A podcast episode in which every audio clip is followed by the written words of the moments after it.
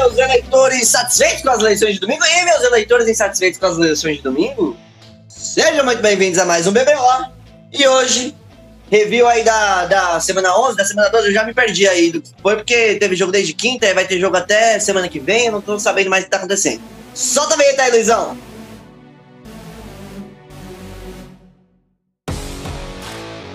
Começa agora o BBO. A brisa da bola. E meu nome é Luquinhas e a NFL tá lidando com essas questões do Covid de uma maneira cada vez pior. Eu sou o Greg, eu queria dar um salve aí já inicial na minha primeira fala, é, saudando o nosso queridíssimo, e é, o queridíssimo agora é muito, muito apropriado, porque eu queria saudar o Kendall Hinton, o wide receiver que jogou de, de quarterback é, pelo Broncos nessa, nesse domingo. E eu poderia estar zoando que ah, ele me ferrou no Fantasy, porque realmente ele me ferrou no Fantasy. Eu não, não tenho como negar isso, ele fez menos oito pontos, mas é, a gente tem que saudar a pessoa, o cara, porque é um cara muito corajoso que foi lá e fez o que deu do, de uma situação que, pô, muita gente eu não sabia nem quem o cara era exatamente antes de, do último treino da, antes do jogo, então é, é foda. Tipo, eles estavam numa situação completamente bizarra. É bizarro que o Broncos tenha sido colocado nessa situação. E, pô, é, acho que ele tem que ser quase ovacionado só pela, por ter dado a cara a tapa, né? E, enfim, ido lá e jogado e conseguido fazer o melhor que pôde. Ah, acho que a gente pode pular os Saints e Broncos depois, né? Fez o review inteiro agora? a abertura virou monólogo, velho. Eu só ia perguntar, ô Greg, você startou ele no Fantasy? Por isso que ele te fudeu no Fantasy? Não entendi. startei, startei. Ele fez menos 8 pontos na posição de wide receiver. Se eu tivesse Achou que tava colocado o Allen Robinson, eu estaria no jogo. Eu tô perdendo por 103 a 132. Ou seja, esses 29 pontos de diferença são exatamente... Meu Deus, Greg. Mas podia, pegando a fala do Greg aí, podia pingar um salarinho de quarterback titular de uma semaninha pro Kendall Hilton, né, coitado? Teve que aparecer lá pra apanhar, passar vexame. Só aquela um sema- uma semana de salário que o Joe Flacco recebeu no ano passado, parça, já tava excelente, você é louco. Ô, Igão, por favor.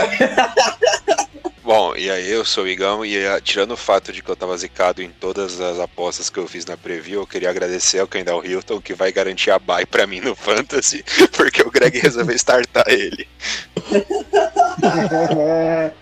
E aí, eu sou o Marcelisco, eu queria mandar um salve pra você que sabe a explicação do porquê que o controle remoto funciona só de você tirar a pilha e botar de volta. Aí você estudou. E aí, galera, é, eu só queria lembrar todo mundo pra jogar Fantasy Football. Quem não joga ainda esse programa pra jogar no ano que vem, faz uma liga, ou joga numa liga pronta da, da NFL.com só pra aprender, mas pô, é, é legal demais. Essa semana eu acabei derrotado pelo meu arquirrival GCE, que vocês já, já conhecem de outros episódios. Nossa, E agora- rival, pai. Eu, eu me vejo numa situação na, na qual eu tô na última rodada, podendo ter um empate triplo na minha divisão, e eu tenho desvantagem contra o, o rival do GCE, então pra avançar eu preciso ou ganhar meu jogo ou que o GCE vença o jogo dele, então eu vou ter que torcer para o meu arqui-rival GCE. E, porra, isso, isso é muito louco. Eu, posso terminar com a baia e posso ser eliminado na, na última semana. Isso é Já falei que não é ser eliminado, é ser classificado pro Consolation. classificar para É baixo do É Consolation. tipo, é tipo o gol do grafite que salvou o Corinthians do rebaixamento do Paulistão. Mas é isso aí, joga joga em fantasy. Vamos lá então, vamos começar. A gente vai começar esse review da semana 12, que começou no longínquo 26 de novembro. Lá quinta-feira passada, a gente teve aqueles dois jogos do Thanksgiving.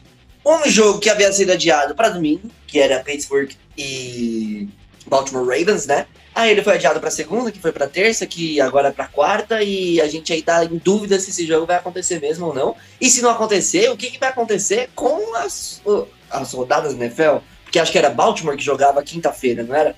E aí ele vai ser adiado também para outra semana, então a gente não sabe como é que vai ser. Então vamos passar pelos jogos que realmente aconteceram e a gente vai começar de Houston Texans e Detroit Lions. A gente vai começar de 41 a 25 pro time que só perde para time bom. Então, nesse caso, a gente já sabia que ele não ia perder porque ele jogou contra o Detroit Lions. E a gente vai ter o Rick falando desse jogo. Ô, Rick, desse Sean Watson.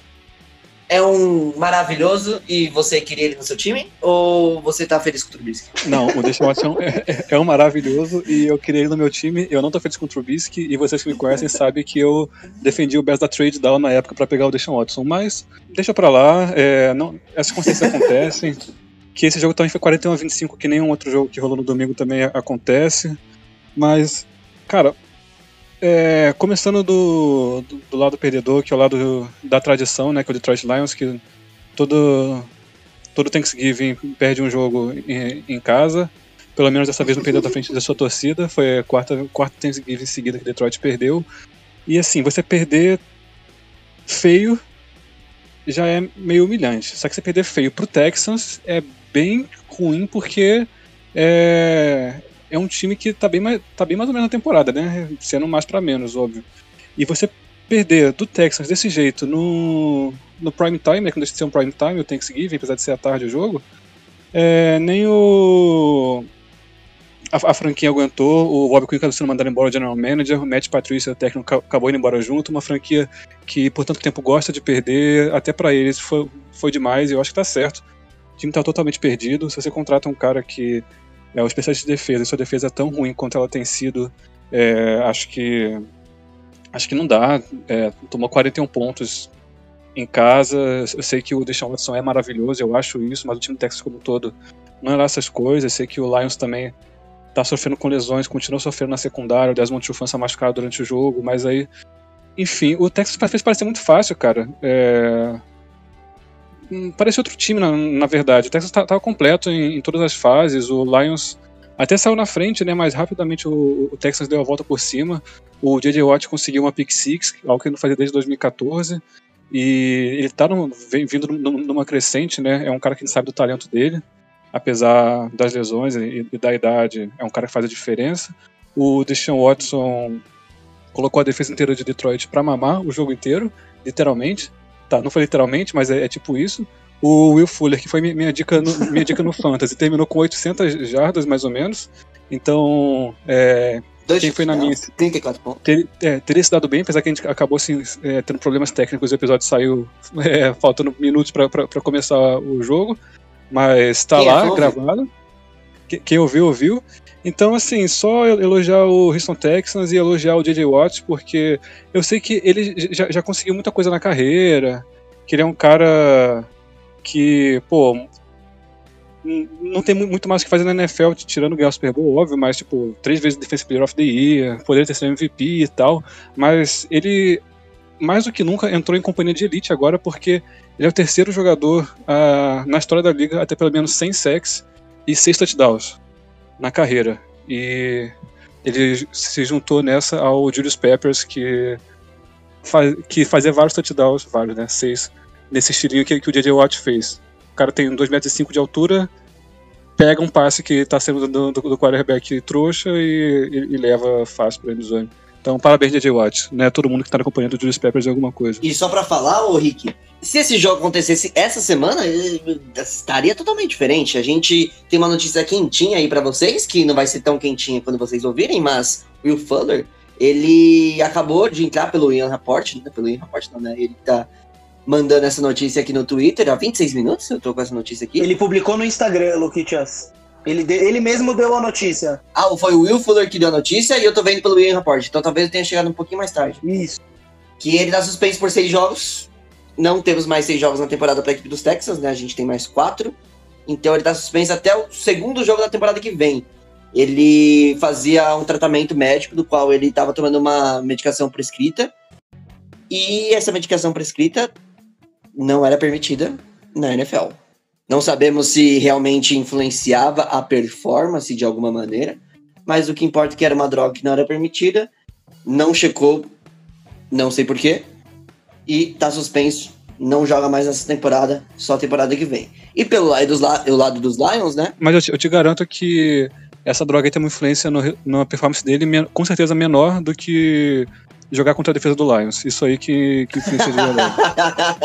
Isso que influenciou o número e influenciou o, influou os números na, na, na, na, semana passada.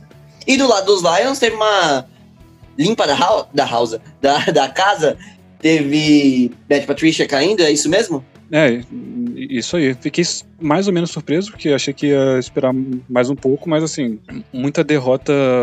Tem derrota inesperada e tem derrota que é esperada, mas aí perde feio quando era pra perder feio, e daí. É, anos disso, né? Acho que tava no limite já. Entendo totalmente a decisão do Lions. E cada vez mais forte a teoria do Marcelisco se provando cada semana. Semana que vem a gente vai ter mais uma. Uma, uma oportunidade dela trazer essas Mas é evidências. um, né? um episódio da, da série. É, não, E eu tô o até. GM, do- GM dos Lions também caiu, né, mano? Sim, Vai Bob todo mundo. Limparam, Bob perdeu no Quinn. Thanksgiving, limpou a casa. Quem é, é, não sei que lá, Ford, a dona do Lions? Hoje em dia? Ah, esse É, cara a, sim, a, a, a Ford, a lá, é, mas eu não sei quem, quem é o CEO, né? É, que é realmente que cuida. Que toma as decisões, porque, porque no- normalmente não não é a velhinha, né? Ô, Marcelisco, Não, eu, Eu vou que é dar a a palavra pra Ford, que hoje em dia tá no comando Sheila da Ford? parada. Ela, ela que decidiu mandar embora os caras. ela que tu colocou, colocou a decisão final ali e finalmente demitiu Patrícia. Eu acho que ela não é muito velha, não. Que é até estranho, né? Porque eles não estavam com recorde, recorde positivo, que é o que o Lions costuma fazer quando ele tem um técnico bom, que é mandar embora.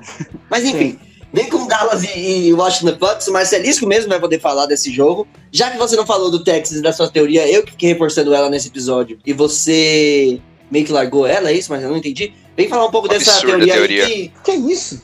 Não, a, a teoria pra mim é uma ótima teoria. É um Até fiz um absurdo. post Palhaçada. Falta de respeito. Como é que. Da onde você tirou que eu abandonei a minha teoria? Eu nem chamo Você de teoria, falou. pra mim ela é só a falando. verdade. É só constatação da verdade. É uma teoria já provada. Exato. Mas fala um pouco dessa, dessa, dessa briga na NFC Leste de Washington Bucks, de Cowboys, 41 a 16. Uma lavada do Washington Bucks. Essa, essa temporada realmente tá representando o que é 2020, né, velho? Puta que pariu. Pois é, é legal você falar que, essa, que esse acontecimento e até essa divisão representa bem o que é 2020, porque eu achei que o desempenho do Alex Smith nesse jogo representa muito bem o que eu acho do Alex Smith. Antes ou depois da lesão. Ele é um cara que sabe jogar adulto, sabe não aprontar tanto assim, e ele termina com números épicos como 149 jardas, um touchdown, uma interceptação, num jogo que o time marcou 41 pontos. Quer dizer, Alex Smith, legal, não perder a perna, amo que está vivo, bem, jogando, mas pra mim continua sendo um quarterback sem graça. Mas por que, que eu comecei falando mal dele? Porque o Washington virou um time é, que, pelo menos quando vai jogar contra uma palhaçada que é o Dallas Cowboys, ele consegue estabelecer o jogo terrestre, consegue marcar bem. A defesa do, do Washington é com certeza a marca registrada desse time. E o Alex Smith só precisa não atrapalhar muito, né? Então foi exatamente o que ele fez. A interceptação dele quase deu um touchdown pro Jalen Smith. Mas o Terry McLaurin, para mim, o jogador mais interessante para se ver desse ataque, o wide receiver, impediu o touchdown e a interceptação. Dali em diante, o Washington foi só se aproveitando de cada vez mais maluquice que o Dallas Cowboys e o Mike McCartney eh, faziam, né? Tanto que a maior. O, o jogo começou a desandar quando aí no um falso, famoso falso Nossa, punch, né? ridículo. completo, mal elaborado, uma tosco, cena triste, assim, é, se você assistir, se você assistir e não conseguir, não pensar imediatamente nas musiquinhas de pegadinha, do- dos trapalhões, ali em diante, naquela quarta descida não convertida, o Washington pegou a bola, o Antônio Gibson, running back calouro, que tá jogando muito bem, anotou um dos seus três touchdowns da partida, que estão me garantindo aí a vitória no fã. Precisou de muito, mas ele ainda teve um passe para touchdown pro Logan Thomas, que é um tight que cada vez mais a gente que se preocupa com fantasy vai precisar ficar de olho se não vai botar ele para jogar, porque ele, jogo sim, jogo não, tá pontuando. E a defesa do Alton, né? Até esperava mais do Andy Dalton, mas a verdade é que esse time do, do Dallas é um caos. Então, o Washington só se aproveitou de uma unidade que é simplesmente muito inferior, que é o ataque, e faz uma puta performance boa do cacete no, no Fantasy. Eu tenho que cons- Fique, fique à vontade. Pra fazer propostas aí pro Marcelisco, só mandar o fax. Ele responde do mesmo jeito. Mano, duas caixinhas de bala fine. Pro Amari Cooper? Lógico, valorizado ainda, viu? Ó, dependendo, se for bananinha, eu gosto. Pronto aí, tá vendo? vou desenrolar, vou desenrolar. Vamos continuar então agora com os jogos realmente que aconteceram no domingo. A gente vai começar. Ô, Igão, você vai ter explicação para 43 a 6 do Atlanta Falcons em cima do Las Vegas Raiders? Ou você só vai passar aqui as informações e não vai trazer explicações pra gente? Não, é que esse jogo foi um jogo muito curioso, né, mano? O Atlanta Falcons tirou 19 pontos do cu. O cu tava jogando demais, mano. O kicker converteu 5 field goals e todos os extra points. É... E acabou que o time de especialistas foi bem determinante para isso, né? Agora, o que foi fundamental para a derrota do Las Vegas Raiders foram dois elementos. O primeiro é o cuidado com a bola. Foram fumbles, se não me engano foram quatro, deixa eu confirmar aqui, que aqui no celular fica mais difícil de acompanhar os dados, né? Mas eu lembro que só o Derek Carr foram três fumbles e uma interceptação. é, é, que eu não lembro se o do, do Josh Jacobs contou também, por isso que eu tô enrolando aqui enquanto eu abro. Porque de repente virar quatro fumbles, aí fica triste, né, time? Quer dizer, já tá triste, né? Cinco turnovers? Cinco turnovers, é, então foi isso. Foram quatro fumbles e uma interceptação. É... E o ataque não conseguia produzir, e toda vez que chegava perto da endzone para quem sabe fazer alguma coisa, esbarrava no velho problema dos Raiders, que são as faltas. Holdings desnecessários, é, atrapalhando completamente o avanço do ataque, tornando tudo extremamente improdutivo. E os Falcons conseguiam é, explorar muito bem quando retomavam a posse de bola, conseguiam avançar o campo até chegar numa posição bastante confortável para o Cu fazer o field goal. E foi a partida que os Falcons mais fizeram pontos desde 2016, né? Foi bom para dar uma reanimada na franquia, que desde a saída do Dan Quinn tá tentando se reencontrar. Mostrou um futebol um tanto quanto interessante, principalmente na defesa. Pressionando o quarterback, conseguindo forçar a interceptação. É, o Deon Jones marcando touchdown de retorno de fumble. Então, acaba que ficou bastante por problemas bem antigos dos Raiders que saltaram aos olhos novamente quando o pessoal já estava dando como questão resolvida, né? Derek Carr soltou um fumble no primeiro tempo que foi ridículo. Parecia. Sabe aqueles vídeos de gordo caindo segurando comida e derruba comida para todo lado? Tá ligado? Mano, ele soltou. Ele tava, com as du... ele tava com as duas mãos na bola e ele soltou abrindo os braços num ângulo, tipo. Mais de 200 graus de ângulo de diferença dos braços, velho. Foi simplesmente bizarro, cara. Soltou a carne sem dó nem piedade. Então, fica, fica por isso mesmo, tá ligado? Erros crassos do, do ataque dos Raiders e a defesa não conseguindo dar conta, não conseguindo segurar, principalmente o Matt Ryan fazendo conexão com os seus wide receivers, né? Calvin Ridley e o. É, fugiu o nome do outro, não é o Julio Jones. Qual que é o nome do, do cara mesmo? Até agora eu não consegui abrir, mano. Zacharias, Zacharias. Não, não, não é ele não. Só um minutinho aqui, galera. Russell Gage. É, ele mesmo. Foi, o que foi carregando o ataque dos Falcons pra frente e carregou essa vitória aí pra dar uma empolgada lá em Atlanta. É pro ano que vem, né? Esse não acabou. Uma empolgada no 4-7, empolgantíssimo. Mas essa vitória foi muito boa, né? Porque deixa os Chargers com a melhor posição de playoff. De playoff não, né? de, de, de o ano que vem. Porque os Chargers perderam para os Bills agora nessa semana. Os Chargers tiveram o primeiro jogo perdido por duas posses de bola. Foi 27 a 17 para a equipe de Buffalo. E o que eu posso dizer desse jogo, além de estar feliz com a volta do Austin Eckler? E de, no final das contas, estar feliz que o Anthony Lynn continuou fazendo cagada e que é, tá chegando ao fim a, a, a passagem dele. Será que sai é, toda essa maldição que existe lá em Los Angeles? Que já existia em San Diego, que existe na franquia Chargers, né? Porque você mencionou o Cu, o Ku, ele foi levado para NFL pelos Chargers. E ele teve uma passagem horrorosa pelos Chargers. E lá em Atlanta ele tá fazendo uma. O Ku foi muito mal mesmo. É, e ele. Os caras chamaram o kick coreano que tava mortal enquanto chutava. E nos Chargers era piada. Agora, o Ku tá fazendo tudo isso aí pro, pro, pro time de, de, de Atlanta. Ele tá sendo no Fantasy, pelo menos. O Ku tá fazendo a diferença. o Ku tá fazendo a diferença. O Ku, ele foi muito. Acertou mais de 50, um, um de mais de 50 jardas. E lá enquanto o time de Los Angeles, o Badley, Money Badley, né? Greg, que você mencionou aquela vez, perdeu mais. Perdeu mais um, mais um extra point. Tudo bem que ele não perdeu é, field goal, né? Mas a gente ainda tem toda semana uma jogada de times especiais que é totalmente ridícula da equipe dos Chargers. Aí junta com play calling horroroso durante a hora do vamos ver, que é quarto período, play calling, calling horroroso, que é quando precisa fazer uma conversão importante de terceira descida, que foi o que aconteceu nesse jogo, e pega uma equipe competente, que é a equipe do Buffalo Bills, que não teve sua melhor partida no ano, que não jogou muito bem, e que teve uma das melhores atuações de defesa, na verdade, no ano, que segurou os Chargers para só 17 pontos, né? Acontece esse tipo de coisa, que é mais uma derrota, que no final das contas, acho que ah, neste momento, quando, quando ganha, eu fico feliz, porque é o desenvolvimento do Herbert, mas quando perde eu não fico tão triste mais, acho que eu já tô anestesiado. Também vejo a posição de pick no draft do ano que vem cada vez mais subindo, com os times ruins como Washington, com os times ruins como Atlanta, ou os times que estão lá embaixo, né? É, ganhando jogos e, posicionando melhor a equipe de Las Vegas, de Los Angeles, para o ano que vem. Falando agora em número, em números não, é, em números, no quarto período, teve três posses de bola seguidas dos Bills que resultaram em turnover, dois fumbles e uma interceptação. Os Chargers, dessas três posses de bolas, então de três turnovers forçados, fez um total de três pontos. Uma foi uma interceptação de volta do Travis White, que foi uma interceptação muito bonita, é, que foi a última posse de bola desses daí. O outro foi uma campanha que acabou com um sec. E a outra foi uma, um field goal, onde estava uma terceira para inches, uma terceira para polegadas já na red zone, e teve que chutar o field goal.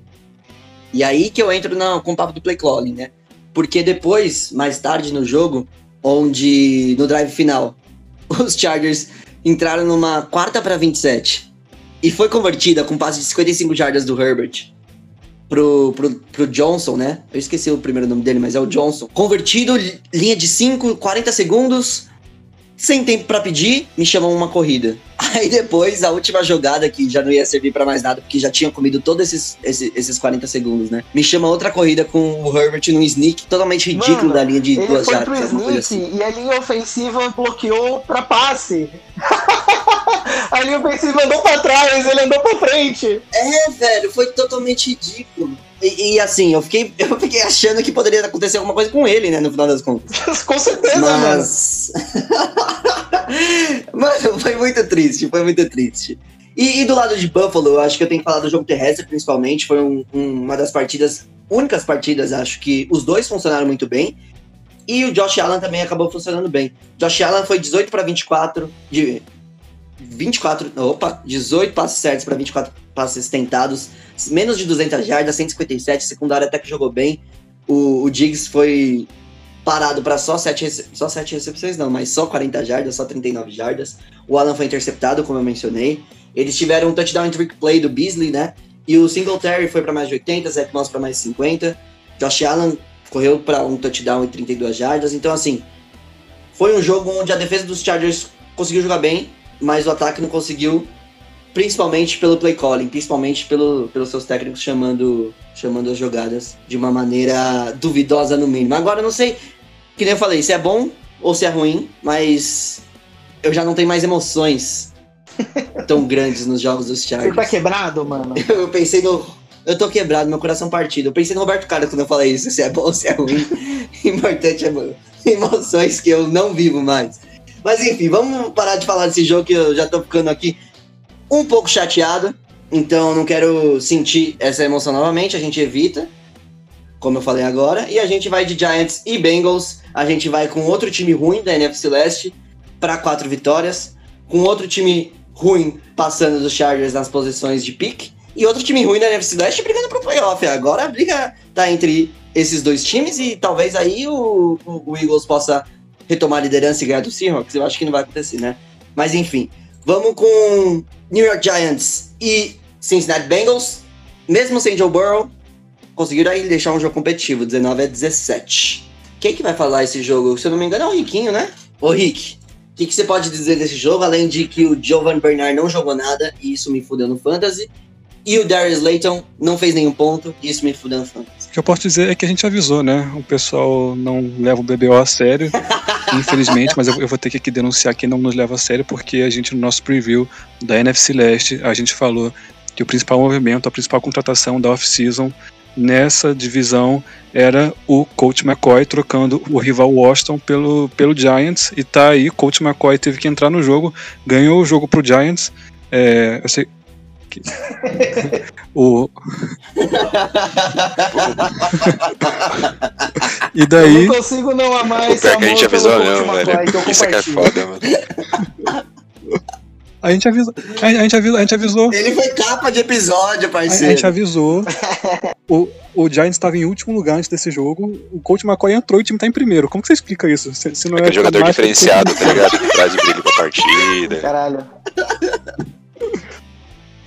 Ele em último lugar. Não, pra você ver a diferença que ele faz, né? a importância dele, o tamanho dele dentro da liga. Acho que é, a liga inteira reverencia ele quando a gente vê que o time pula de, de último pra primeiro só com a entrada dele. né? Não, não apenas Eu isso. vou só trazer os stats Não, dele. antes de você trazer os stats, só pra trazer um comentário aqui, qual que é o canal de imprensa que acompanha o futebol americano no mundo que teve essa visão que a gente teve do Coach McCoy, tá ligado? E que se Exatamente. comprovou em fatos.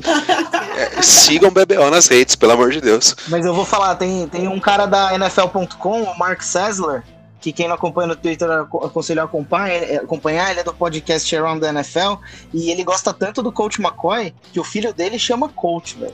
loucura. Meu Deus. Papo sério. Nem ele É uma religião, é o coachismo. Esperava isso e a gente noticiou aqui há três É. meses atrás, alguma coisa assim, né? Nem, nem, nem o cara do podcast. Mas, ó, os stats dele. Ele teve 6 de 10 para 31 jardas no jogo aéreo. E ele tentou 5 corridas e fez 7 jardas. Brabo demais. Uma Joga o é suficiente. Não é nem muito nem pouco, é o suficiente. Ele teve mais jardas que o Kendall Hinton, pelo menos. Ai, ai. Sim. Cara, mas não, não, não é possível que o cara colocou o nome do filho dele de, de coach McCoy por causa de coach, por causa do coach McCoy. É, é pior que eu que vou colocar o, o- o nome do meu de Michael Suelkson, porque era meio campo do Botafogo em 2011, né? O Michael Suel e o Elkson. O Mago Suel. Michael Suel. Michael Suel, malandro. Exatamente. Não, sério, é, a, a gente tá aqui falando. Assim quanto de. Coach McCoy, vamos falar um pouquinho do que menos importa, que é o jogo. O, o Daniel Jones, ele, ele, ele tava jo- jogando bem, na moral. O Giants com uma vi- vitória ali até que ia, ia se encaminhando. É, muito porque o Daniel Jones estava cuidando melhor da bola, mas muito também pela, pela defesa do Giants, que também foi minha dica no Fantasy, e, e quem foi na minha se deu bem de novo, porque é, te- teve um grande dia com interceptação, dois, dois famosos recuperados, dois sacks. É, o James Bradbury tá jogando demais. É o segundo na liga com o jogador com, com mais passes desviados. O Giants logo de cara abriu o placar e a- acabou que o Bengals respondeu rapidamente com um touchdown de retorno de kickoff né, do Brandon Wilson. É, de- depois, o Giants é, co- começou, começou a se impor.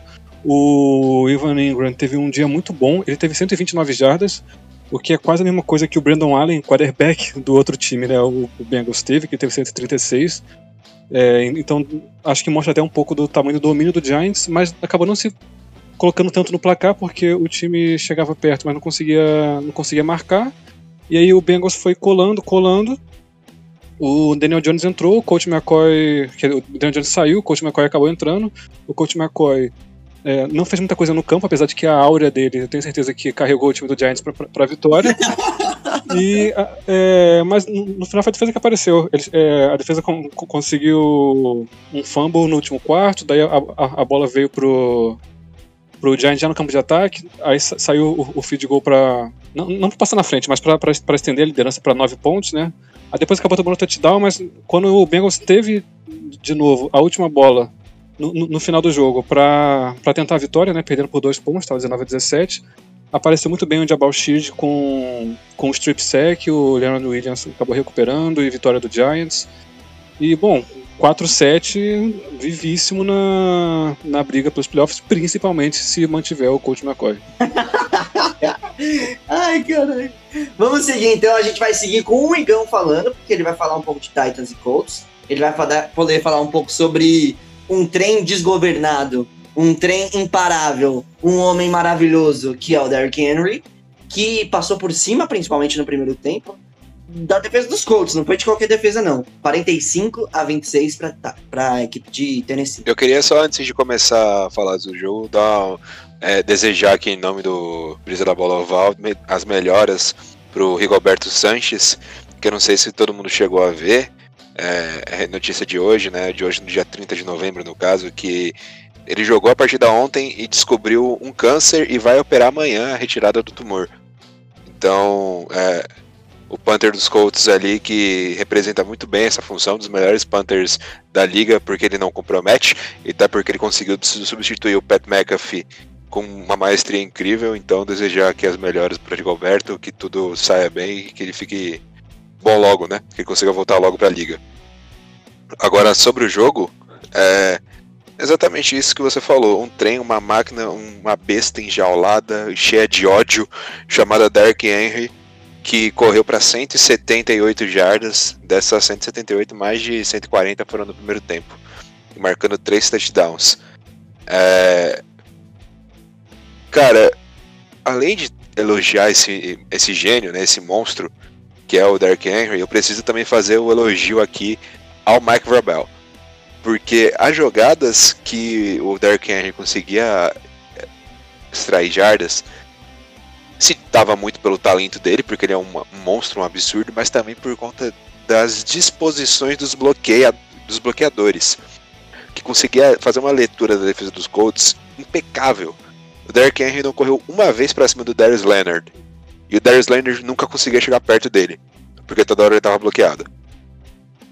Então, acho que isso é muito nobre, isso é muito exaltável, né? Tipo, o cara conseguiu correr certinho contra os Colts e não só correr certinho, mas também impedir que os jogadores que pudessem é, atrapalhar o jogo corrido não chegassem ao jogo corrido. Eu achei isso fenomenal, de verdade, assim, é, enquanto admirador da NFL, porque eu achei uma merda, para falar a verdade. E o AJ Brown também fez um. Sensacional, porém uma merda. É, então, tem que ser clubista, né? E o Ryan Tannehill conseguiu fazer uma partida. Sim, muito... tem que ser. Obrigado. É a, é a descrição do nosso podcast. É, então, se não for isso, não, se não for isso, não é a gente, né, cacete? Se não for isso, não é a gente. É, o, o, Mark, o Mark Verber, não. O Tannehill fez uma partida muito boa, encontrando conexões ótimas, principalmente com a dupla AJ Brown e Corey Davey. Corey Davis, desculpa. E conseguiram carregar a vitória. Tipo, o Colts fez um jogo muito ok do lado do ataque, tá ligado? Fez 26 pontos. Como é que isso é um jogo ruim do ataque? Só que o Titans foi infinitamente superior do lado do ataque. O Derrick Henry foi uma máquina e o Mark Vrabel um gênio, um gênio sem tirar nem pôr. Eu falo isso sem me arrepender, porque ele sim é um gênio ofensivo, diferente do Adam Gaze, né? É, conseguindo encontrar, mano, buracos numa das melhores defesas da liga, tipo, como se fosse a defesa dos Giants, tá ligado? Não sei, mano. Foi absurdo isso, de verdade. Só aceitar, né? e se preparar aí que ainda dá para disputar o wildcard. Porque a divisão agora fica muito no colo dos Titans, né? Bem difícil deles não se sagrarem vencedores. Ô, Igão, você sabe como tá a divisão em relação ao número de vitórias dentro da divisão para esses dois times ou não? Porque deu split entre os dois jogos, né? Aham. Talvez o empate ainda seja para os Colts. Como é que tá? Você sabe? Ah, como é que tá o critério de desempate entre os dois se empatar? É, não, o próximo vai ser melhor campeão da divisão. Certo. E como é que tá? Você sabe como é que tá ou não, não faz ideia? Ah, não faço ideia, mano. É porque, tipo, eu- Então eu te peguei no pulo? É isso? é, não, porque eu já, tô, eu já tô tratando que os Titans vão ter mais vitória que os Colts agora, porque a gente vai pegar os Steelers, entendeu? Então eu já, eu já tô somando mais uma derrota. mano. Hum, entendi. Já tá desistindo, entendi. É, Então vamos exatamente. seguir então, porque a gente vai seguir para um jogo que a gente esperava que fosse menos intenso, que tivesse menos emoções. Mas Browns e Jaguars 27 a 25 pros Browns, 8-3. Foi bem diferente do que a gente esperava. Principalmente porque os Jaguars estão fazendo uma- um esforço enorme para perder toda a rodada, né? O esforço dessa vez foi colocar o Mike Glennon novamente. Que no final das contas teve uma partida ok. Não foi uma partida boa, porque foi 20 de 35, né? Pra menos de du- 300 jardas, mas ele não teve turnover, fez dois touchdowns, jogou o básico, mas o que levou esse time a ser competitivo nessa, nessa rodada foi exatamente o James Robinson, dica do Marcelisco de Fantasy, semana sim, semana também, né, Marcelisco? Para 128 jardas terrestres, teve touchdown, adicionou ali mais 30 jardas Sim. pelo ar e foi o principal jogador do ataque. Mesmo sem o DJ Shark, é, que acabou não jogando essa partida, contundido, né? Eles encontraram algumas respostas no jogo aéreo. Colin Johnson, quatro recepções para 96 jardas e um touchdown também. Mas tudo que Jaguars pode oferecer não foi para para o nosso queridíssimo Cleveland Browns e principalmente essa dupla de running backs que vem fazendo frente para qualquer jogo terrestre que a gente tem na liga ou sendo melhor do que qualquer jogo terrestre que a gente tem na liga, principalmente pelo Nick Chubb. Puta jogador sensacional, que eu acho que não recebe o crédito que deveria. Nick Chubb para 19 carregadas, 144 jardas, teve touchdown. A máquina que, que, que leva esse, essa equipe do Cleveland ao jogo terrestre. E quando o Nick Chubb tá lá, esse jogo terrestre é muito melhor. O Karen Hunt, ele vem jogando bem, mas ele vem com. Quando ele tá complementando o Hunt, ele joga muito melhor do que quando ele tá sem o Hunt, o Hunt sem o Chubb. E o Chubb fez falta nesses primeiros nesses jogos que ele ficou fora, né? Mas o Baker Mayfield, Mayfield também teve uma partida legal e principalmente o Jarvis Landry teve uma partida muito boa. Foi o primeiro touchdown dele agora no ano de 2020, por oito recepções, mais 140 jardas, teve até conversão de dois pontos, que foi essencial para esse jogo, uma vez que fez com que a equipe de Jacksonville dependesse de uma conversão de dois pontos para poder empatar no finalzinho, quando eles fizeram o touchdown no, no último drive deles, né, faltando pouco tempo e tiveram que partir para a conversão de dois pontos e não não é não converteram. Aí joga a bola de novo para Cleveland, corre com a bola e tá resolvido, 27 a 25. Foi um jogo que Cleveland é a primeira vez desde 2007, se eu não me engano, desde 2008, que garante que eles não têm um recorde negativo, o que traduz muito bem o que vem sendo essa franquia nos últimos 20 anos aí. E acho que a gente já pode estar seguro em falar que Cleveland vai conseguir a sua vaguinha nos playoffs. Eu acho que tá muito perto, na verdade. A gente tem, obviamente, os Colts ali brigando também, mas com três, três times e a equipe do, do Baltimore pertíssimo de perder esse jogo para Steelers, se existir. E não sei que ele. Acho que o Lamar tem zero chances de jogar nesses jogos, né? Vai ser RG3 para a equipe do, dos, é, dos Ravens, né? E aí coloca o Cleveland numa posição de playoff o que a gente esperava quando eles fizeram a primeira movimentação lá pelo OBJ, o que a gente esperava quando o Baker Mayfield teve o ano de calor bom dele, ou melhor, o que a gente esperava quando várias escolhas de primeira rodada, primeiras escolhas de primeira rodada foram investidas ali. E agora, finalmente, parece que está se consumindo. Veio com uma tabela que foi um pouco mais fácil, porque eles não foram líderes de divisão, eles não foram segundo colocados na divisão ano passado mas isso não importa muito. Eu acho que o torcedor de Cleveland está muito feliz. Acho que o torcedor de Cleveland tem muito que comemorar. E do outro lado, os Jaguars 1-10, cada vez mais se posicionando para o draft do ano que vem, como a gente esperava. A gente falou isso, o Ricardo bateu muito nessa tecla quando a gente fazia a, prévia de todo o ano, né? E a equipe de Jacksonville aí muito próxima. Eu não sei qual é o critério de desempate ali, se o Jets conseguir ganhar uma vitória, ganhar uma partida se ela ficaria com a pick 1 ou não. Mas com certeza, entre Lawrence e os outros quarterbacks, qualquer um outro que seja, Justin Fields, qualquer outro, a equipe de Jacksonville iria escolher o, o Lawrence, né? Alguém mais gostaria de adicionar alguma coisa sobre esse jogo? É, duas coisas. É, o confronto, é, o String of Schedule, que, que decide quem, quem leva a primeira pick, então, então quem teve a, a schedule mais difícil levaria.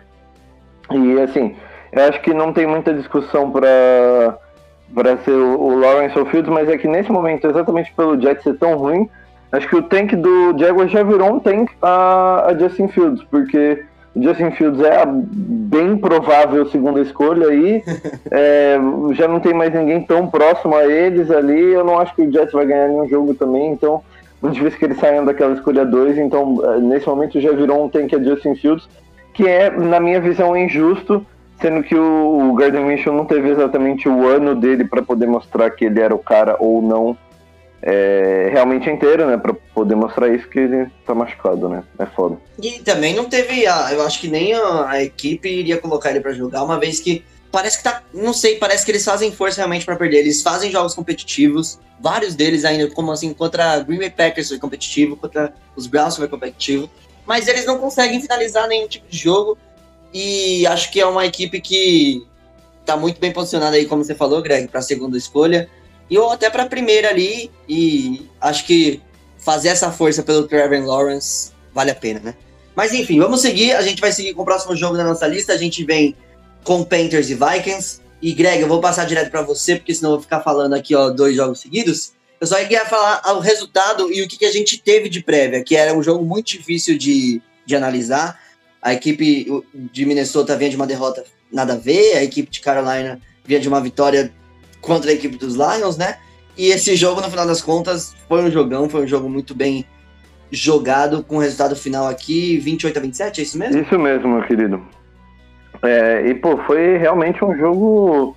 Jogo doideira, né? É, você ia falar mais alguma coisa? Desculpa. Não, eu só ia falar pros Vikings, que eu não. Eu falei 28 a 27, mas não falei quem venceu. É, sim, sim. 28 a 27 para a equipe do Vikings, que acho que agora tá real, de vez, 100% na briga pelos playoffs, como a gente esperou. Já esperava algumas semanas que eles chegariam a, a disputar ali um pouco mais perto, mas é que eu acho que agora com essa última derrota do, do Arizona Cardinals, que a gente talvez não esperasse pro, pro New England Patriots, eles chegaram ali mais perto, né? Porque o Cardinals tá 6-5, eles chegaram ali a um 5-6. E, pô, é, foi um jogo que começou. Ele começou que, mais ou menos o que eu falei. Ele começou meio estranho. As defesas não estavam muito bem, mas principalmente a defesa do Minnesota. A defesa do Minnesota não estava bem. E nem o ataque do, do Minnesota estava tava bem. O ataque do Minnesota no, no primeiro tempo não estava esperando nada. É, eles foram pro, pro halftime com uma pequena vantagem de 10 a 7, mas assim, completamente sem inspiração. E, pô, aí voltou do terceiro quarto, voltou do, do intervalo, né, no comecinho do terceiro quarto, o Cousins sofre o fumble, aí o Jeremy Chin retorna para touchdown. Aí vai lá, pouco tempo depois, ele vai lá, sofre outro fumble, e é, eles sofrem outro fumble, e o Jeremy Chin retorna novamente para touchdown, e aí o Panthers abriu uma boa vantagem, né, abriu um 21 a 10 ali no começo do segundo tempo, que, pô, com um time com um ataque bom como o do Panthers, eu achei que o Panthers fosse conseguir segurar essa vantagem. Mas não, não foi suficiente eles terem aberto essa vantagem. No segundo tempo, a equipe do Vikings melhorou bastante a sua atuação, assim, de, de uma forma geral, especialmente o ataque. É, acho que o Dalvin Cook começou a conseguir aparecer um pouco mais no jogo, mesmo que não tenha tido números excepcionais. Conseguiu aparecer um pouco mais no jogo, que no primeiro tempo ele ficou bem quieto. E isso ajudou, mas principalmente o Kirk Cousins teve um ótimo dia, né?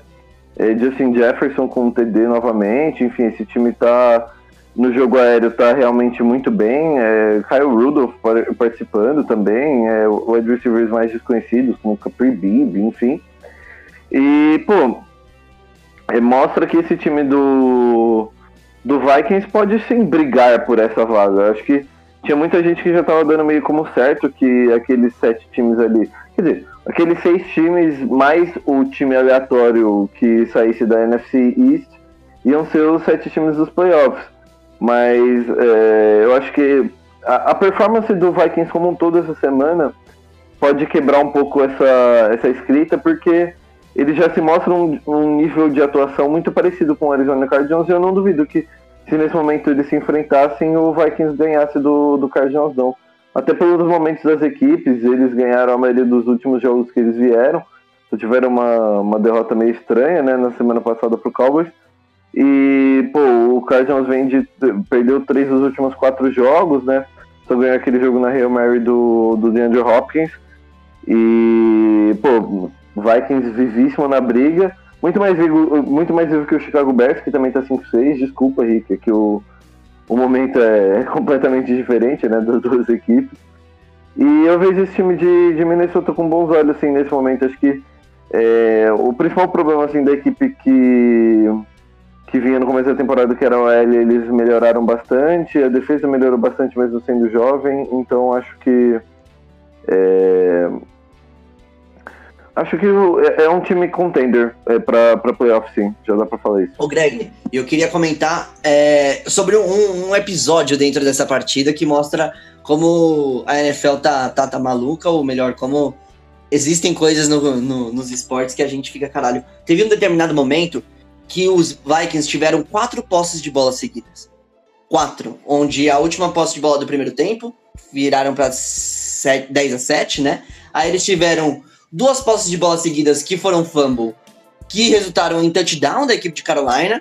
Aí teve a quarta posse de bola seguida que foi um punch. Então, em quatro posses de bola do time que foram seguidas, sem posses de bola do time adversário, o time conseguiu fazer três pontos e tomar 14. O que é impressionante. Foi algo que eu nunca tinha visto na minha vida, algo parecido assim. E também posso falar que praticamente nunca tinha visto o Kirk Cousins resolvendo uma partida da maneira que ele resolveu. Foi uma, foram 18 pontos para o time de Minnesota no último período, onde o Cook ele ajudou, como você disse, ele conseguiu encaixar algumas corridas, ele conseguiu ir bem um pouquinho mais durante do que no final do jogo do que no começo do jogo, né? Mas eu acho que essa vitória foi em cima de Kirk Cousins, em cima de Justin Jefferson, wide receivers como Busy Johnson, como Chad Beebe, que tiveram recepções importantes, que tiveram é, campanhas importantes e conseguiram trazer essa vitória para a equipe dos Vikings, que é muito importante para eles ficarem na briga dos playoffs e para entrarem de vez, como você mencionou. O, o Greg Lukic, Oi. vocês sabem de quem o Minnesota Vikings ganhou? Houston Texans. Quando o Minnesota Vikings estava 1 e 5, eu apontei que a vitória deles era em cima do Houston Texans, logo eles eram bons. Dali em diante, eles estão 3 e 1, tá? Eles vão ganhar semana que vem do Jacksonville Jaguars e na outra semana eles podem acabar com a temporada do Tampa Bay, malandro. Ixi, se prepara. Não, inclusive o Saints também, se eu não me engano, pega eles acho que na semana 16. É, logo depois do jogo do Saints Chiefs, né? É. Jogo de gente. 6 pontos, pai. O famoso jogo de seis pontos. É que agora pra gente já não tem mais jogo de seis pontos contra vocês, né? Pela divisão. Agora é só pela Seed 1 mesmo, né? RS, RS.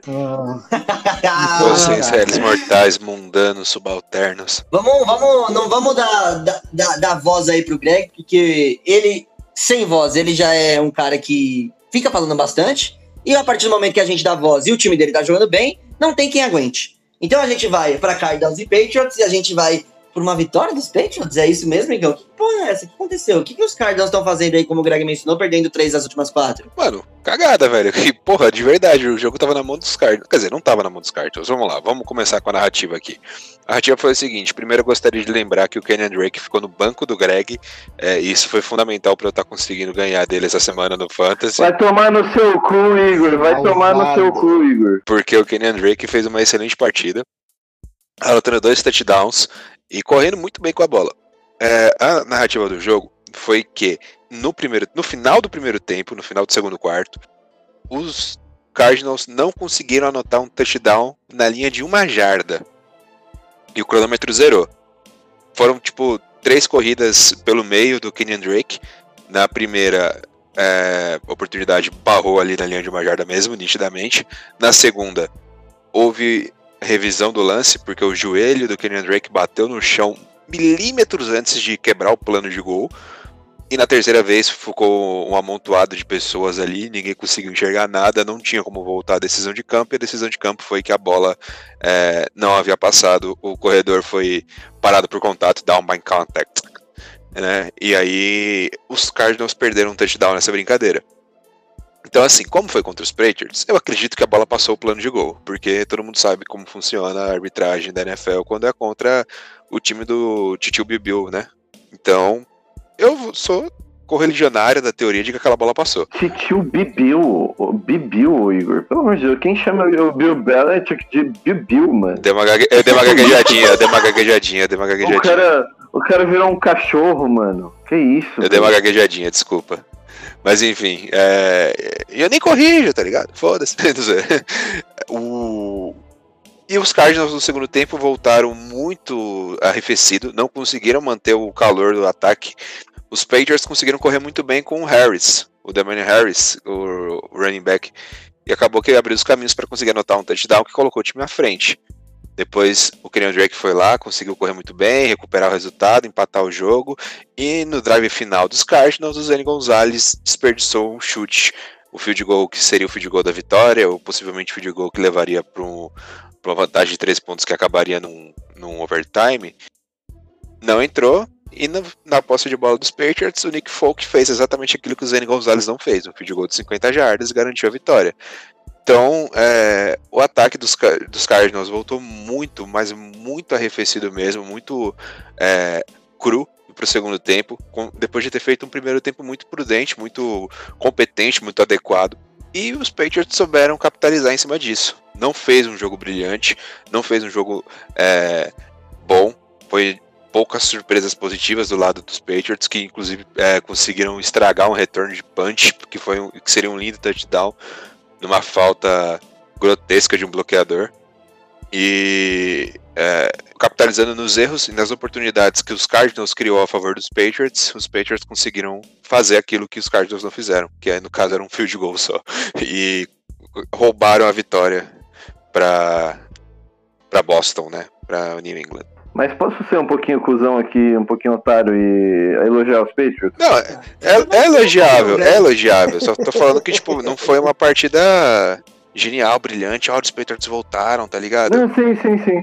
É que eu queria elogiar uma coisa em específico. O Marcelisco, ele tinha comentado uma vez no começo do ano, é, e é uma coisa que eu gosto muito de citar quando tá falando do Bill Belichick da defesa dos Patriots, que a defesa dos Patriots adora é, adora conseguir ganhar os jogos anulando o principal jogador do ataque adversário. E quem é o principal jogador skill player desse ataque? É o DeAndre Hopkins. É o DeAndre Hopkins. E assim, a gente sabe, a gente sabe que tem um cornerback que tá tendo uma breakout season excelente essa temporada e ele teve mais um jogo muito bom marcando ele, que foi o JC Jackson.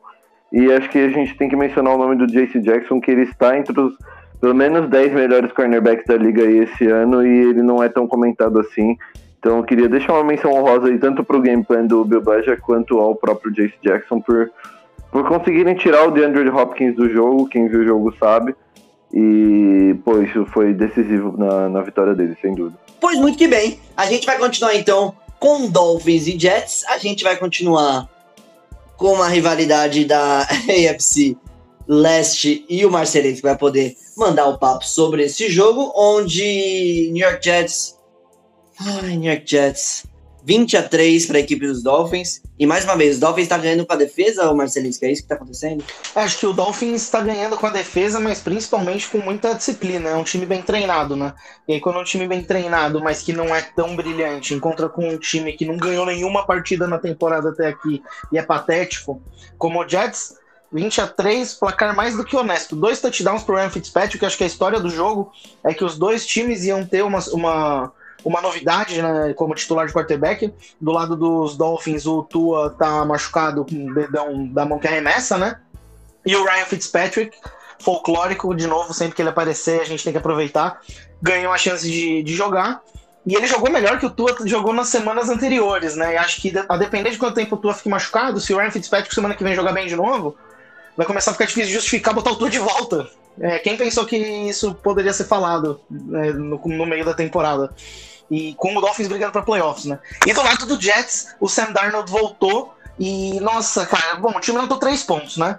Então vamos começar daí. Sam Darnold, a essa altura, eu acho que ele já tá muito além do nível Carson Wentz, de não dá para justificar com lesão e elenco, porque tem umas coisas que o cara faz que simplesmente não se justifica um adulto na posição dele fazer arremesso contra o movimento do corpo, sem olhar, né, pega, não tem nem jogador do time próximo fazer recepção. É, é, não dá nem pra justificar o cara. O técnico dele, pior técnico da NFL de longe, a essa altura todos nós sabemos, e essa é a única coisa que eu respeito do Adam Gaze, técnico do Jets, que ele é demissionário, ele tá naquela situação, ele tá cumprindo o aviso prévio ali, sabe que ano que vem não vai rolar, mas não tem o que fazer porque ninguém mandou ele embora, ele também não vai sair fora. Então tá lá, né? Porque não é inércia, porque é patético o que o Jets prepara toda semana para jogar. Tiveram essa semana Breshad Perryman, Denzel Mims e Jameson Crowder em campo, que é uma coisa que não tinha acontecido na temporada até aqui. Mesmo assim, passaram o jogo inteiro e anotaram três pontos. Inclusive, juntando as duas partidas contra os Dolphins na temporada, esses foram todos os pontos que eles anotaram. Então, 20 a 3, mais do que justo. Miami Dolphins recupera de uma derrota que não estava esperando na semana passada contra o Broncos. E rumo aos playoffs, cara. Vou achar muito interessante esse time do Dolphins nos playoffs. E acho que vai, né? Acho que a gente pode dar quase que um lock ali também. Não, é difícil. Tô falando que todo mundo é lock nessa porra de playoff, mas não é assim, né? É, a gente tem uma briga interessante ali na NFC e a gente vai acompanhar aí. Vamos ver se os Ravens vão estar sobrevivendo a essa briga até o final da, da semana 17, ou 18, ou 19, não sei como é que vai ser. Seguindo com a lista, a gente tem Saints e Broncos, a gente tem o primeiro jogo da segunda parte dos jogos de domingo e a gente tem o Greg, já fez o review, vamos passar pro próximo. Mentira, ô Greg, como é que foi esse jogo? Como é que foi a experiência para os mais maldosos que diriam que é um jogo onde não teve nem quarterback em campo? Ah, cara, assim, tipo, eu acho que fica triste pelo espetáculo, tá ligado? Tipo, a defesa do Broncos é uma defesa muito e se tivesse um ataque que conseguisse avançar minimamente pelo campo, conseguiria pelo menos fazer o jogo ser um jogo. Um jogo. Ser um jogo, sabe? Não simplesmente uma surra. Que foi basicamente o que o jogo acaba sendo, acabou sendo, né? Porque ficou muito óbvio que o próprio Broncos não confiava o suficiente no, no nosso queridíssimo Kendall Hinton para lançar a bola muitas vezes, tanto que eles fizeram informações Wildcats em diversos momentos da partida. Mas assim, é que eles basicamente não tinham uma chance, né? E acho que é isso que fica mais triste desse jogo inteiro. É, pô, é, é, um, é um time que ainda tem esperanças de playoffs, né? Tem, tem suas quatro vitórias e poderia ter, ter, ter tido uma chance melhor, poderia ter, ter feito um papel melhor se não tivesse esses, esses problemas extra-campo. Mas bom, vamos falar do jogo. Que assim, a gente já sabia que também com o Taysom Hill como titular do, do Saints, num jogo tão é, previsível como esse, um jogo que assim, a gente sabia que basicamente quem ia ficar no, no campo boa parte do tempo ia ser o ataque do Saints, o Saints ia precisar ser o mais cuidadoso possível com a bola, porque o que poderia perder o jogo para o Saints eram turnovers. Era óbvio que quem poderia ganhar o jogo pro, pro Broncos era a defesa, e por isso o Sean Payton fez um gameplay bem conservador. É, o Taysom Hill lançou poucas vezes a bola e, e, foram basicamente os running backs que, que ganharam o jogo para o Saints na parte do ataque. Eu queria é, citar especialmente um que acho que o Igon usou uma expressão muito apropriada, que é a besta enjaulada com ódio e fúria mortal que é o nosso queridíssimo Latavius Murray, meu queridíssimo Latavius Murray, adoro esse running back, que, pô, ele veio pro para substituir um cara que era ídolo da torcida, que era o Mark Ingram, que tinha tido uma relação sensacional com o até então calor Alvin Kamara, e aí ele chegou para ser um reserva do Kamara, que ia jogar pouco, não sei o quê, e ele teve 19 corridas para 124 jardas e dois touchdowns, cara. Ele teve uma partida simplesmente excelente. Ok, ele chegou a ter um fumble também, mas é uma partida que você tem que tem que exaltar, tem que elogiar quando acontece, porque não é sempre, né? ele não é o corredor primário da, da equipe de New Orleans. E a equipe de New Orleans como um todo correu muito bem com a bola, foram, se não me engano, é, 41 tentativas totais de corrida pro, pro time de New Orleans, correu muito com a bola exatamente para evitar turnovers e, enfim, conseguiu construir um resultado que foi de 31 a 3, que é, é, era esperado, né? Não tinha muito como, como esperar diferente. Eu só queria fazer uma última anotação aqui que o nosso queridíssimo Kendall Hinton, ele teve zero TDs e duas interceptações contra o Saints. O Tom Brady teve zero TDs e três interceptações contra o Saints. E o jogo do Saints contra o Bucks foi 38 a 3. E o jogo do Saints contra o Broncos sem QB foi 31 a 3. Então, só pra mostrar que até o Broncos sem QB é melhor que esse time patético aí do. Caralho, você tá impossível hoje, Craig. Puta Mas- que mas pra que pariu, isso? velho. Pra que uma E, coisa inclusive, dessa, gente? inclusive o último, último stat, último stat só pra acabar. Agora, assim, claro, as circunstâncias também têm que ser levadas em conta nisso, mas a partir de, de hoje o Saints tem a melhor defesa da NFL em médias de jardas cedidas. Muito que bem. Eu achei melhor que não tá falando mal Muito do que Tom bem. Brady. O, o, o Greg, ele tá, tá arisco hoje. Eu tô assertivo. Ô, Marcelo, você vai poder. você vai poder se defender mais tarde com o jogo do seu time. Ou você vai poder confirmar que o Greg tem razão de falar algumas coisas aí que ele fala. Mas vamos de 49ers e Rams primeiro, porque a gente tem um jogo com um resultado muito surpreendente. A gente tinha os Rams como ali o Dark Horse para first pick, first pick não, first seed ali da NFC. E na verdade a gente teve um sweep do 49ers agora nesse ano de 2020 para cima dos Rams. A gente teve 49ers com alguns jogadores importantes voltando, como Mostert e outros faltando, como o Garoppolo faltando, que nessa temporada parece que tá sendo melhor para eles. E foi 23 a 20. Ô, Rick, 5-6. O Vikings tá 5-6. Tá? Ah, dá, eu acho que, que não, mas é, de qualquer forma é, é, é legal ver o 49ers conseguindo competir, apesar da- das lesões. Verdade também que voltaram muitos jogadores é, essa semana, né? O Morstead fez touchdown, o Debo Samuel fez uma partidaça, teve é, 11 recepções para 134 jardas. E o 49ers é um time que tem se virado bem contra o Rams. Desde que o Sean McVay chegou no, no, no, Rams, ele tem dominado os confrontos contra o Cardinals e contra o Seahawks. É, ele tem dominado os confrontos contra o, o Cardinals e contra o Seahawks, né? Mas contra os 49ers, não. O 49ers está tá 5-3 desde 2017 contra o Rams. Deram um sweep nele que, que foi bem inesperado, na verdade. E no confronto que com certeza era muito esperado entre duas grandes mentes ofensivas, o, o Sean McVay contra o Kyle Shanahan, se esperava que o Sean McVay vencesse porque os jogadores dele estavam em campo, né? E não do departamento médico, como era no caso do Shanahan. Foi soube usar muito bem o, o que tinha, eu falei que do Mortis, do Debo mas o Nick Mullins, ele foi bem competente, ele fez o que precisava. O gameplay foi muito bem desenhado, né? Contra uma defesa do Rams que é fortíssima e tem pressionado demais o, os quarterbacks adversários. Foi muito lento, passe curto, check down, avançando do jeito que dava, tendo o jogo terrestre como, como sempre tem. Então, assim, foi é, soube vencer. Inclusive, ele já abriu uma vantagem boa. O Rams correu atrás, o Rams cons conseguiu virar, e, jogando bem, se impondo. Parecia que realmente no, no, final, o melhor time, né, que hoje, com as lesões do 49ers, é o, acaba sendo o Rams, ia vencer, mas aí no, no, no final, o 49ers conseguiu o field goal, já pegou, pegou a, a, a, a, bola de volta rapidamente, a, defesa conseguiu aparecer, e daí foi lá e anotou, pegou com o Rob Gold, saudades, Good Gold. Eu não, não vou me alongar demais, você sabe que é um cara o, que o tanto que eu gosto dele, né?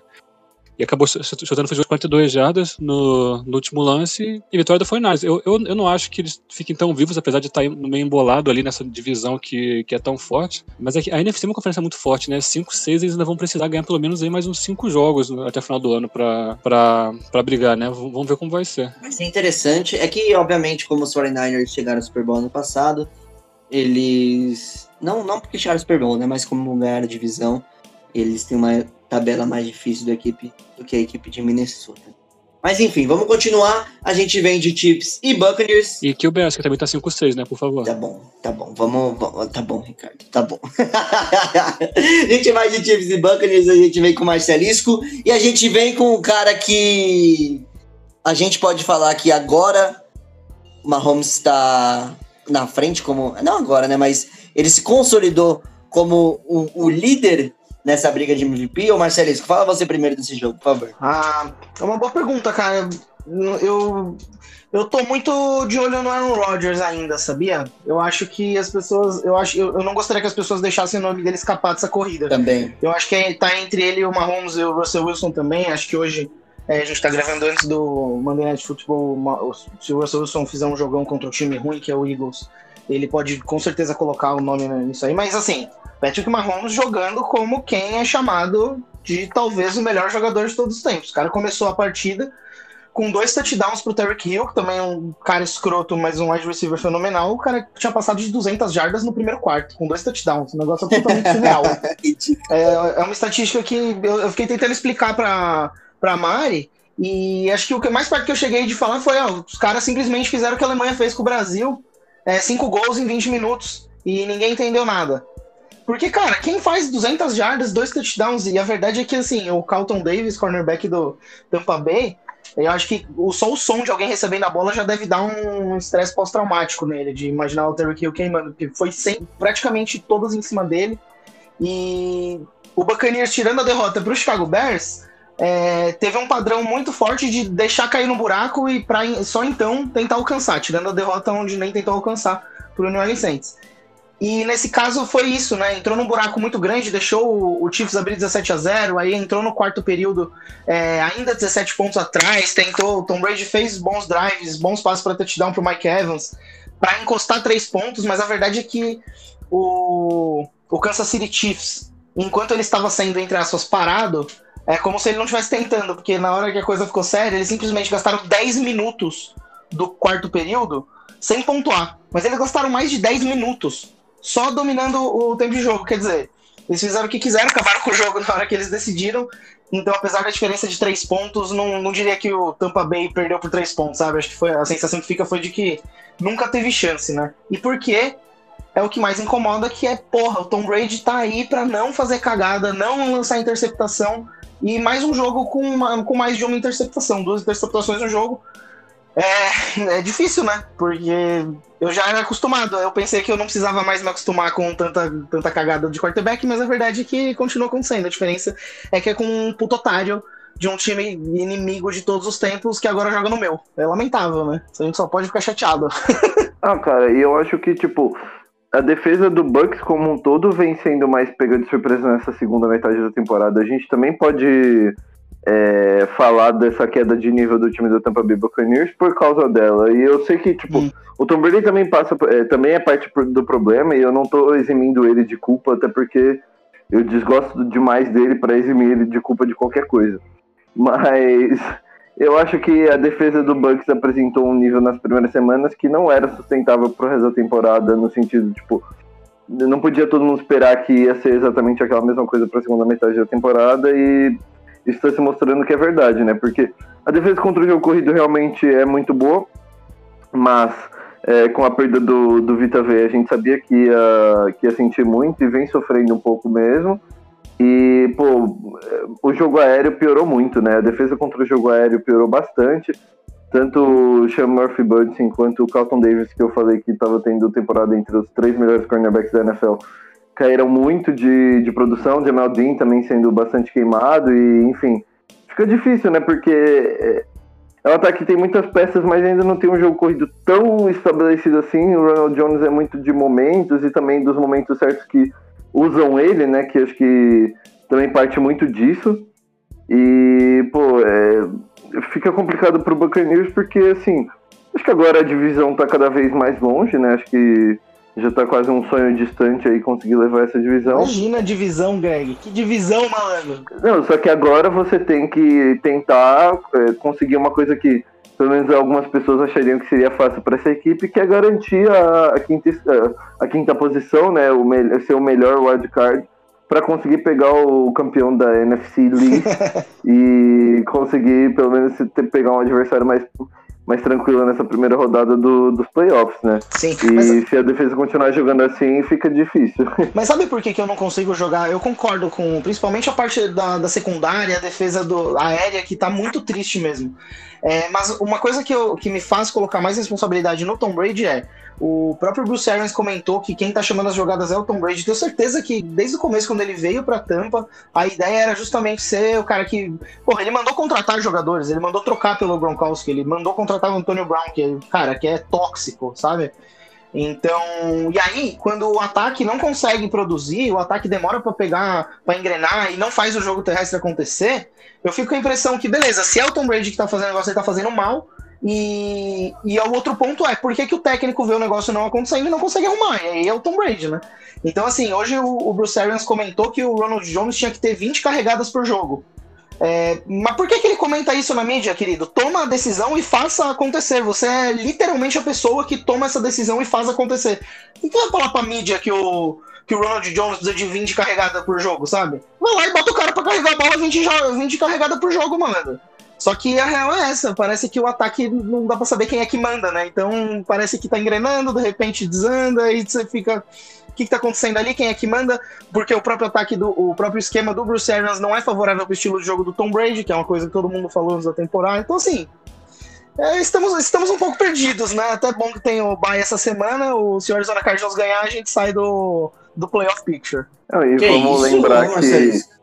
E vamos lembrar que assim, tinha muita gente falando que ah, porque você vai juntar um, um quarterback Hall of Fame com um head coach Hall of Fame e aí tem tudo para dar certo de novo e acho que talvez tenham superestimado um pouco o Bruce Arians antes do começo da temporada é, do que ele poderia fazer com o Tom Brady e todas essas peças, Sim. né? Eu acho que tem uma chance grande de que esse é um, o tipo de coisa que vai funcionar melhor ano que vem. É, mas assim, é, é, difícil olhar agora o negócio acontecendo e ficar muito confiante, né? O Marcelisco aí, que nem ele falou na semana passada, criou a expectativa no começo da temporada, venderam uma ideia, a mídia fez a cabeça dele e agora ele tá aí. Sofrendo porque o time dele tá 7-4. 7-4 não, 6-5, sei lá. 7-5. 7-5. É porque não teve bye, né? Um dos poucos times que não tiveram bye, né? Exato, só eles e Carolina ter essa semana agora aí que vai vir. Vamos finalizar então, mas com, com mais um torcedor satisfeito com seu time no BBO, que é o Ricardo, que vai falar de Bears e Packers, mais um torcedor que postou uma figurinha hoje, é, hoje não, né? Antes do jogo no grupo, que era o, o Mitch Trubisky com o Aaron Rodgers no colo, e mais um torcedor que tá sofrendo aí com a derrota do seu time, é isso mesmo, Ricardo? 25 a 41, 41 a 25, Green Bay Packers 8-3 nessa temporada, Chicago Bears 5 derrotas seguidas, é isso? É, pois é, né? É, sei lá por onde começar. Foi bem vergonhoso. É, foi tão vergonhoso quanto o, meu quadro da semana passada do porquê o Chicago Bears vai ganhar essa semana, mas assim, eu já sabia disso, né? É que eu não tenho culpa que eu tivesse ideia no início, no início da temporada, quando eu ainda estava iludido, porque eu não tinha começado a ver esse time jogando. E daí agora a audiência espera ávida que eu toda semana invente um motivo tosco para esse time tosco ganhar um jogo improvável. E daí não aconteceu de novo. O Packers hoje ele é um time mais pronto, muito melhor treinado, realmente muito melhor treinado. E, e, e conseguiu mostrar isso desde o primeiro momento, da primeira posse de bola. É, Aaron Rodgers, muito bem como sempre. A linha ofensiva do, do Packers deu um show. E daí vai minha primeira crítica para a comissão técnica do Bears. O Chuck Pagano não mandou blitz no jogo praticamente. E não tem feito isso durante a temporada, porque a DL é boa, a secundária é boa. Não precisa jogar normalmente mais que quatro pessoas na para cima do quarterback para conseguir colocar pressão, coloca mesmo assim. Mas a linha ofensiva do Packers ela é muito boa e ela fez um trabalho excelente, ainda mais sem, sem o, o Akin Hicks o Kelly Mack tava tendo marcação dupla, até tripla ele, ele chegou a ter. Então, assim, eles, eles, souberam usar isso desde o primeiro momento e parece que o, a, o Bears não, não faz ajuste.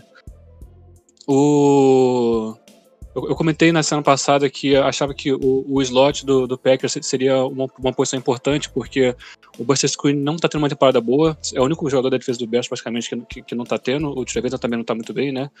E daí eu achava que isso ia dar um jogo bom pro Valdez Kentlin se ele jogasse, né, para um Lazar. Só que daí o, o que o Lafleur fez foi várias vezes colocar o Devante Adams para jogar no, no slot. E daí realmente é um, é um mismatch gigante. É, foi esperto de usar isso, o Bears também não, não ajustou. Então, assim, de, desde o começo o Packers foi pontuando, pontuando, pontuando. O Bears teve aquela primeira corrida do jogo, que foi uma de 60 jardas do David Montgomery. E, de novo, eu vou falar aqui, quem foi na minha dica do Fantasy foi bem, porque eu falei que, que o David Montgomery era dica. Eu, eu não, não, sabia se ele, se ele ia conseguir fazer tantos, mas eu, eu, eu, achava que ele ia ter muitos toques na bola, porque, assim, no, ataque que não tem linha ofensiva, que não tem quarterback, você tem que dar a bola pro seu running back. E o único running back saudável é o David Montgomery, e era pra ele ter 30, 40 toques, porque era a única série do Bears.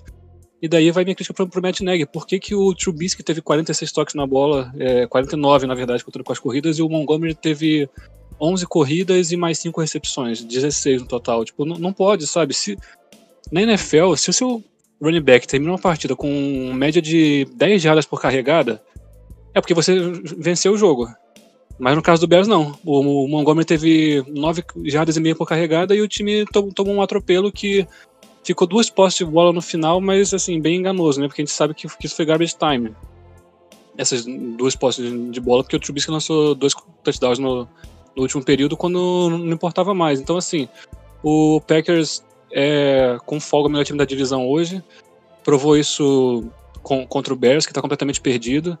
É, eu, eu falei que, que o Bears ia começar a temporada com, com cinco vitórias nos seis primeiros jogos e porque era muito fácil a tabela e depois vinham cinco jogos difíceis que tinha que ganhar uns dois ou três para se manter na build dos playoffs.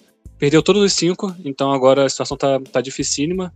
O Packers eu acho que vem bem forte. A tabela do Packers a, até o final do, da temporada ela é bem tranquila, viu? Então toma cuidado com, com o Packers é, Greg, toma cuidado com o Packers Saints, que os caras estão vindo com tudo. O Aaron Rodgers está tá jogando demais o time inteiro mesmo, o Darnell Savage, a interceptação que ele fez em cima do Trubisky foi muito bonita, é, a, a, leitura que, que, que, ele fez do, do corte que, que o Mooney ia fazer, dos olhos do Trubisky. O Robert Tonian deu um come lindo no, no Eddie Jackson, no touchdown longo, que não é nada fácil, então assim, é, o Packers vem bem e abre o olho o resto da NFC. Mas a gente tem então o último jogo da rodada, que a gente vai falar, na verdade é Seattle Seahawks e Philadelphia Eagles, jogo agora no Monday Night. Ô Marcelisco, como é que foi esse jogo aí? Explica pra gente, por favor. Bom, sobre esse jogo do Monday Night Football que deveria fechar a rodada, mas não vai por causa do, do Covid do Baltimore Ravens, é, deu esperado, né? O Seattle Seahawks simplesmente muito favorito contra o Philadelphia Eagles. Aliás, qualquer time que de fora da divisão leste da NFC é, que, que enfrenta um dos quatro trapalhões é sempre favorito, né? O Seahawks não é diferente, tem o candidato MVP aí de quarterback Russell Wilson, que não teve um jogo brilhante, teve um jogo eficiente, nada empolgante, 230 jardas, um touchdown, é, num, numa, numa fade route na linha do gol, que eu odeio com todas as minhas forças, mas o Russell Wilson tem um toque incrível na bola, acertou um passe lindo pro David Moore. E o Seahawks não precisou fazer mais muita coisa, né? O, o, que eu achei que chamou bastante atenção foi que a defesa do, do Philadelphia Eagles conseguiu manter o time na, o time na partida, é, segurando o Seattle Seahawks a field goals na segunda metade do jogo, né? O Seahawks abriu 14 a 0, acabou que foi para o intervalo 14 a 7, 14 a 6, porque não teve o, o extra point, né? O Carson Wentz, o, acho que o problema dele está ficando muito claro é que o chão dele está muito baixo. A verdade é que ele, todo jogo dele agora, você pode contar com ele fazendo uma, quanti, uma quantidade mínima de, de erros evitáveis que ele simplesmente atrapalha o, o, a harmonia do time, né? Atrapalha a evolução do time dentro do jogo. Então, o quarterback que é isso, a transmissão americana estava até puxando demais o saco dele, mas eu concordo, eu acho que eu não sei se eu tiraria ele do, do time titular agora, porque a verdade é que você não sabe o que você tem com o Jalen Hurts, e, e talvez é, o ponto seja esse, né? Talvez até saiba, né? Porque tá lá treinando com ele, né? Tá vendo todo dia, talvez ele não esteja passando a segurança, ou pior, o time não está conseguindo pensar em como criar jogadas para envolver o Jalen Hurts é, aos poucos, né, no elenco. Chama atenção para o wide receiver do, do Seahawks, o Tyler Lockett, que foi bem apagado na partida, mas o parceiro dele, de K. Metcalf, lidera a NFL em jardas, já passou de mil jardas na temporada. É, mais um jogo, não anotou touchdown, mas mais um jogo brilhante, mais de é, 177 jardas para cima do Darius Slay, que é um excelente cornerback. Então, esse time do Seahawks está mostrando que ele sabe ganhar é, tiroteio, porque, enfim, sempre vai tomar muito ponto, mas também sabe ganhar esses jogos difíceis, né, esses jogos mais, mais apertados. Então, não foi, não foi sexy, não foi glamouroso, mas vitória é vitória, né? Aí, ó, só pra, antes da gente terminar aí pros recados finais, queria puxar aqui a minha deixa pra, pra puxar o meu quadro. Ô, Luizão, solta a vinheta aí pra nós, fazer um favor. Atuação inútil da semana, da semana, da semana.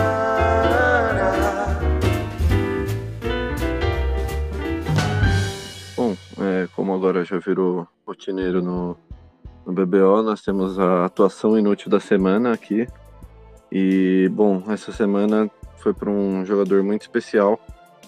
É, foi para o wide receiver do Jacksonville Jaguars, nosso incrível Jacksonville Jaguars, equipe da Flórida. O nosso queridíssimo Colin Jackson, wide receiver do Jacksonville Jaguars, número 19.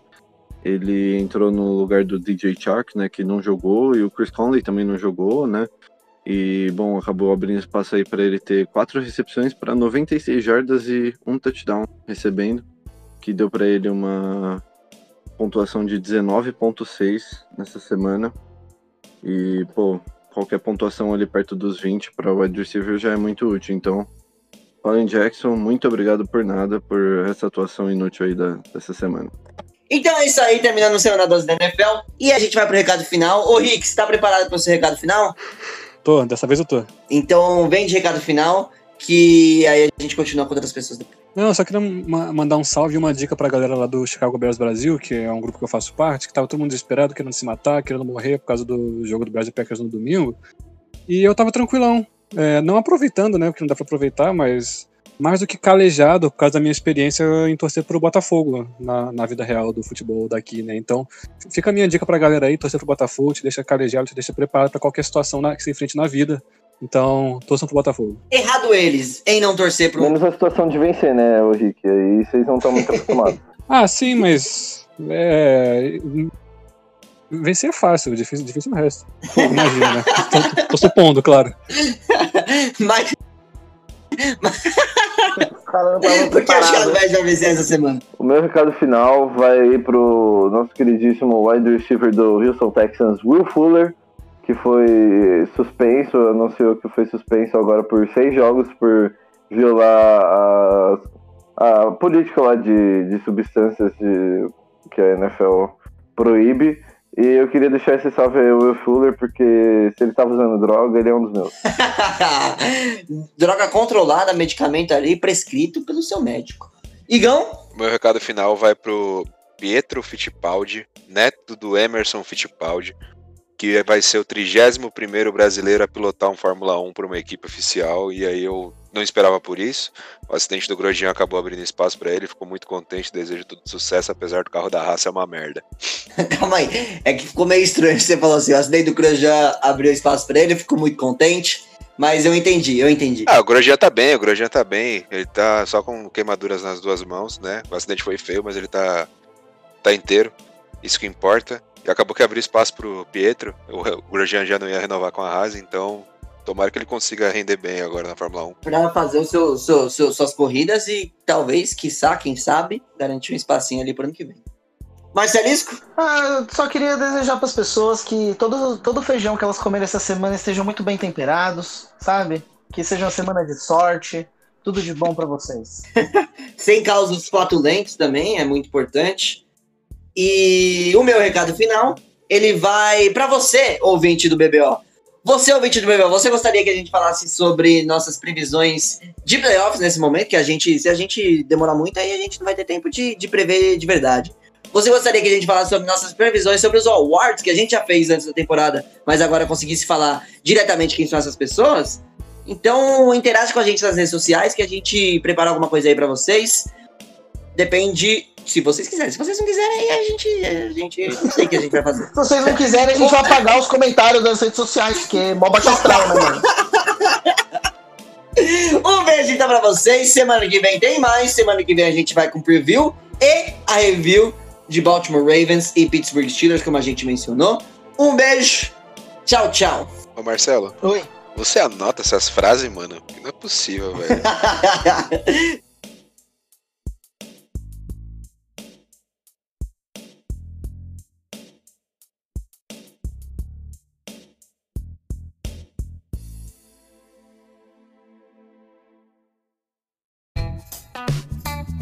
Este podcast foi editado por Luiz Gonzalez. Soluções em áudio e vídeo.